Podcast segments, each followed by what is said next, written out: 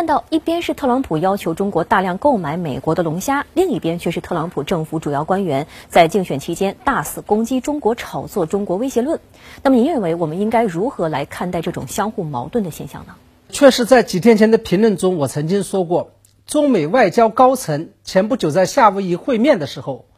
中方实际上是给特朗普政府出了一道二选一的选择题，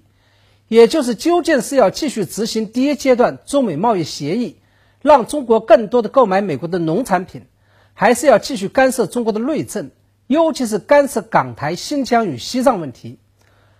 而美国国务院在事后发表的声明中，也果然没有再提香港问题。同时，最近几天以来，特朗普在有关香港问题上的表态，也的确是有些收敛。这个就意味着，在这套二选一的选择题当中，特朗普已经选择了实实在在的经济利益。那么在这种情况下，我相信很多观众就会对特朗普的竞选团队在选举过程中继续猛打中国牌，把中国当成敌人，以及炒作中国威胁论感到无法理解。那么对此，我的看法是：虽然我方利用特朗普是一个交易型总统的特点，中美各取所需，做了一个利益上的互换，而这个交易也的确是有助于在一定程度上。缓和特朗普政府在香港问题上对我们施加的压力，但是我们仍然必须要清醒地认识到：第一，这个交易具有偶然性与临时性的特点，因为像特朗普这样出生于商人、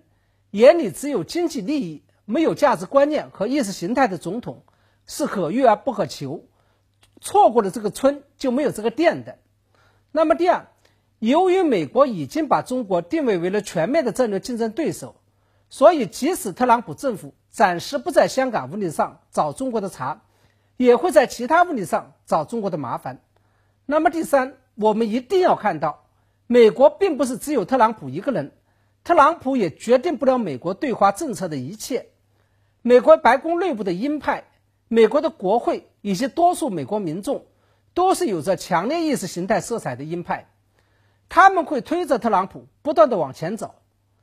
在这种情况下，我们不仅不能产生搞定了特朗普就等于彻底摆平了中美关系这样一种不切实际的想法，而且要充分认识到未来中美关系的复杂性与严峻性。